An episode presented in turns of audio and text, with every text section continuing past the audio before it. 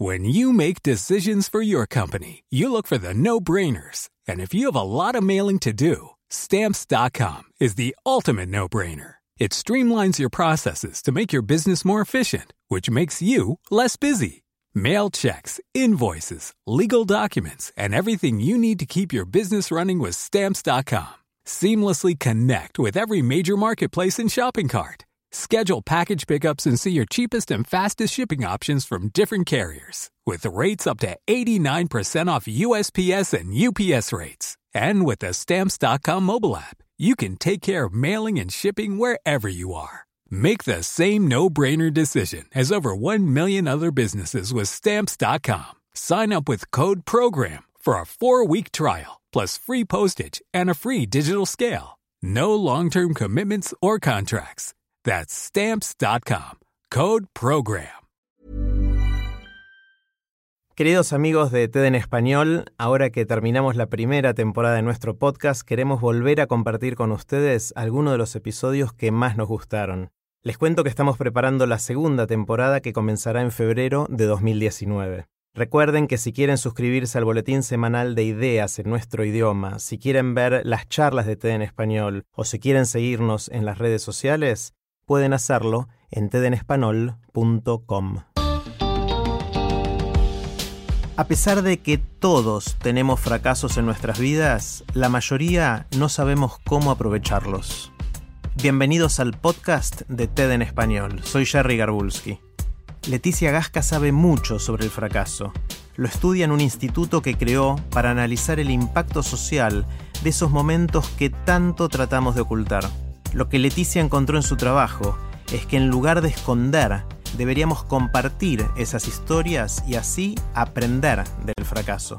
Leticia nos cuenta más en su charla en TED en español.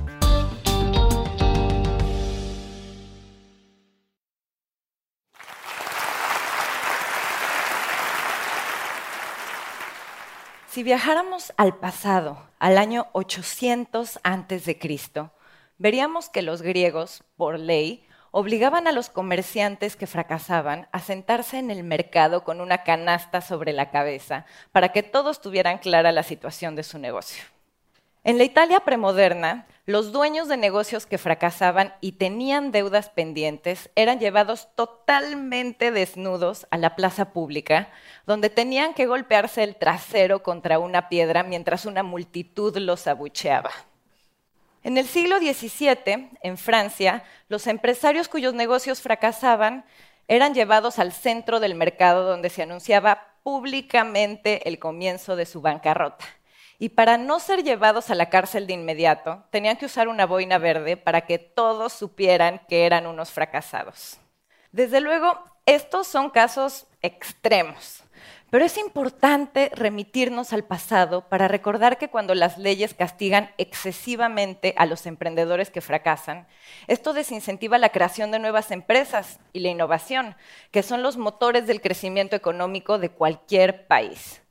Afortunadamente el tiempo ha pasado y ya no humillamos más públicamente a los emprendedores que fracasan. Sin embargo, tampoco es común ver a los grandes empresarios o empresarias publicar en redes sociales los detalles de sus errores. De hecho, creo que todos los que estamos aquí nos podemos relacionar con el dolor que se siente que un proyecto fracase. Pero no por eso compartimos los detalles de esa experiencia con nuestros amigos. Y lo entiendo perfectamente. Yo también he estado ahí. Les quiero contar que tuve un negocio que fracasó terriblemente. Fue una experiencia muy dolorosa y compartirlo para mí fue muy difícil. De hecho, para compartirlo se requirió siete años, una buena dosis de vulnerabilidad y la compañía de mis amigos. Y esta es mi historia de fracaso. Cuando estaba en la universidad estudiando negocios, conocí un grupo de mujeres indígenas que vivían en una comunidad rural muy marginada en el estado de Puebla, un estado ubicado en el centro de México. Ellas elaboraban unas artesanías hechas a mano hermosísimas, así que cuando las conocí a ellas y conocí su trabajo, decidí que quería hacer algo para ayudarlas. E hice todo tal cual me enseñaron en la escuela de negocios de aquella época. Me asocié con mis amigos, conseguimos inversión, dedicamos mucho tiempo a construir el negocio y a capacitar a las artesanas, pero pronto nos dimos cuenta de que éramos novatos. La verdad es que las artesanías no se vendían, o más bien nosotros no sabíamos cómo venderlas, y además el plan financiero que habíamos hecho no era realista. Durante años trabajamos sin un sueldo, esperando que un milagro sucediera y que mágicamente apareciera un comprador gigantesco que hiciera el negocio rentable y evitar que todo el proyecto muriera, pero al final el milagro no sucedió. Tuvimos que cerrar el negocio y eso me destrozó el corazón, porque yo empecé todo ese proyecto para generar un impacto positivo en la vida de las artesanas y sentí que en realidad había generado un impacto muy negativo en la vida de las artesanas. Me sentí tan culpable por lo que sucedió que durante años lo oculté de mi currículum y de mis conversaciones. Tiempo después, en 2012, salí con algunos amigos emprendedores y la conversación del fracaso también salió y me atreví a confesarles la historia de mi negocio fracasado que había ocultado durante tantos años. Para mi sorpresa, mis amigos tenían historias parecidas y en ese momento algo se volvió muy claro en mi mente. Me juntaba con puros fracasados. No, ya, más en serio, ese día me di cuenta de que todos tenemos nuestros fracasos ocultos. Díganme si no es cierto. Esa noche me di cuenta que compartir tus fracasos en público te hace más fuerte, no más débil. Y en realidad para mí fue como un exorcismo, me quité un peso de encima, ya no tenía nada que ocultar. Esa noche también me di cuenta que estar abierta a esta nueva área de mi vulnerabilidad me permitía conectar con los demás de una forma mucho más profunda, más auténtica. Y fue a raíz de esta experiencia de compartir historias de negocios que no funcionaron que decidimos crear una plataforma de eventos para que más personas también pudieran compartir sus historias de negocios fracasados y la llamamos Fuck Up Nights. Y tiempo después creamos el Failure Institute, un centro, el nombre es genial, el Failure Institute. Es un centro de investigación dedicado al estudio del fracaso y sus implicaciones en las personas, los negocios y la sociedad.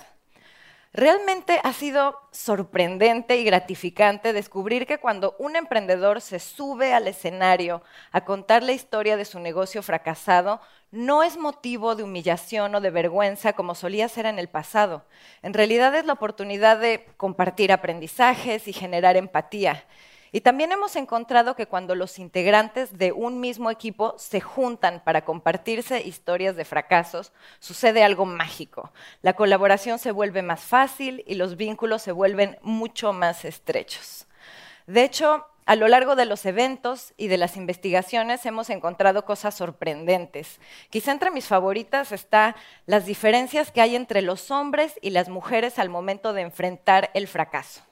El comportamiento más común entre los hombres es, tras cerrar su negocio, fundar otro negocio antes de un año, pero en un sector diferente. Mientras que en las mujeres es más común buscar un empleo y postergar hasta el futuro la creación de un nuevo negocio. Nuestra hipótesis es que esto se debe a que las mujeres tendemos a sufrir más del síndrome del impostor, es decir, sentimos que nos hace falta algo para ser unas emprendedoras de verdad, aunque en muchas ocasiones yo he visto que tenemos todo lo necesario y lo único que hace falta es atrevernos a dar el paso.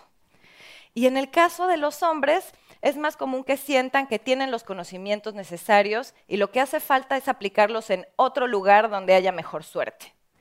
También hemos encontrado que hay diferencias regionales interesantes acerca de la forma en la que los emprendedores nos recuperamos tras el fracaso de nuestro negocio.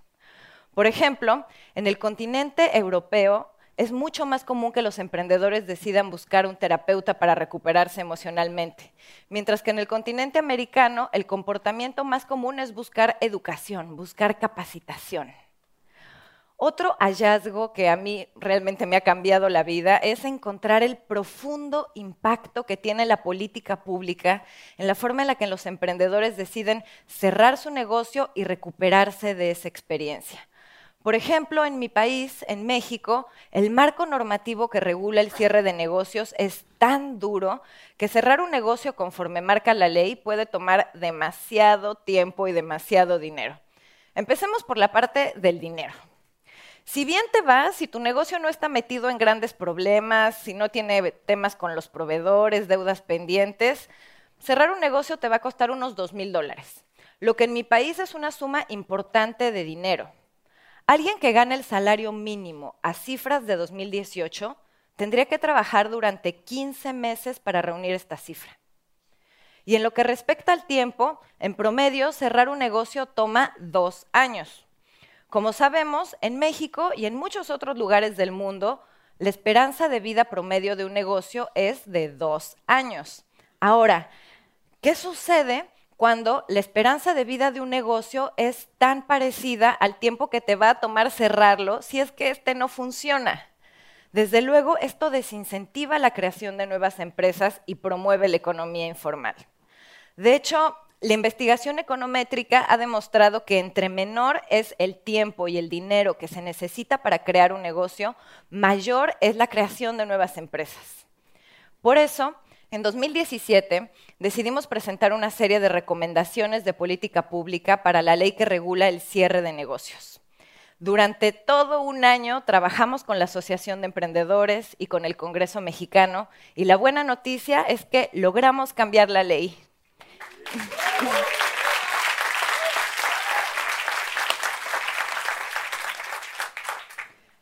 La idea es que a partir de que la nueva legislación entre en vigor, los emprendedores van a poder cerrar su negocio en un trámite en línea que va a ser mucho más accesible para todos y más breve. La verdad es que cuando miro al pasado y recuerdo aquella noche en la que mis amigos y yo nos confesamos nuestros fracasos hace ya seis años, me siento sorprendida porque en aquel momento nuestra intención era muy simple. Lo único que queríamos era poner el tema del fracaso sobre la mesa. Que más amigos vieran que este es un tema del cual hay que hablar.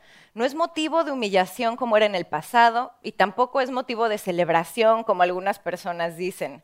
De hecho, quiero confesarles que cuando escucho a estudiantes o a gente de Silicon Valley jactarse de fracasar rápido y a menudo, como si cerrar un negocio fuera cualquier cosa, la verdad es que me preocupo mucho. Gracias. Y me preocupo porque creo que detrás del mantra de fracasar rápido o fail fast, como dirían en Silicon Valley, hay un lado oscuro. Por un lado, cuando insistimos a los emprendedores que tienen que fracasar rápido como única opción, puede que estemos promoviendo la mediocridad, que los emprendedores no den su máximo esfuerzo y que se den por vencidos ante la menor dificultad. Y también creo que cuando hablamos de fracasar rápido, estamos minimizando el impacto negativo que tiene el cierre de un negocio. Desde luego, creo que fracasar rápido es una gran forma de acelerar el aprendizaje y evitar la pérdida de tiempo, pero no podemos negar las consecuencias negativas que hay detrás de la muerte de un negocio. Por ejemplo, cuando mi empresa social fracasó, la peor parte fue volver a la comunidad indígena y confesarle a las artesanas que el proyecto había muerto y que era mi responsabilidad. Para muchos eso pudo haberse visto como una oportunidad de aprendizaje, la realidad es que la muerte de ese negocio representaba que las artesanas iban a dejar de percibir un ingreso que necesitaban desesperadamente. Por eso, hoy quiero proponerles una idea. Quiero proponerles que así como dejamos de lado la idea de humillar públicamente a los emprendedores que fracasan, dejemos de lado la idea de que fracasar rápido siempre es lo mejor. Y en su lugar, quiero proponerles un nuevo mantra fracasar conscientemente o fail mindfully, vivir con atención plena todo el proceso que implica cerrar un negocio. Recordemos que las empresas no son entes que aparecen y desaparecen mágicamente. Las empresas se integran por personas. Y si un proyecto empresarial no funciona, seguramente algunas de esas personas van a perder su empleo o van a perder dinero. Y en el caso de las empresas sociales o empresas verdes, cuando estas fracasan, seguramente el cierre de ese proyecto va a tener un impacto negativo en las comunidades o en los ecosistemas que pretendían beneficiar.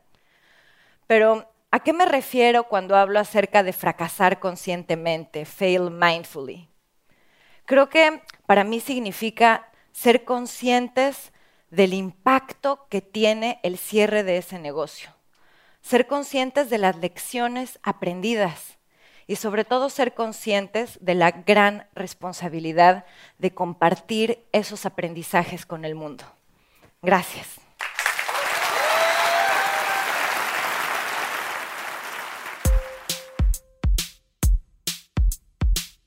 Para más ideas de TED en español, visita tedenespanol.com. Soy Jerry Garbulski y te espero en el próximo episodio.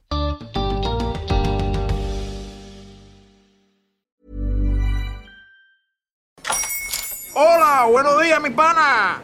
Buenos días, bienvenido a Sherwin Williams. ¡Ey! ¿Qué onda, compadre? ¿Qué onda? Ya tengo lista la pintura que ordenaste en el ProPlus app. Con más de 6.000 representantes en nuestras tiendas listos para atenderte en tu idioma y beneficios para contratistas que encontrarás en aliadopro.com. En Sherwin Williams somos el aliado del PRO.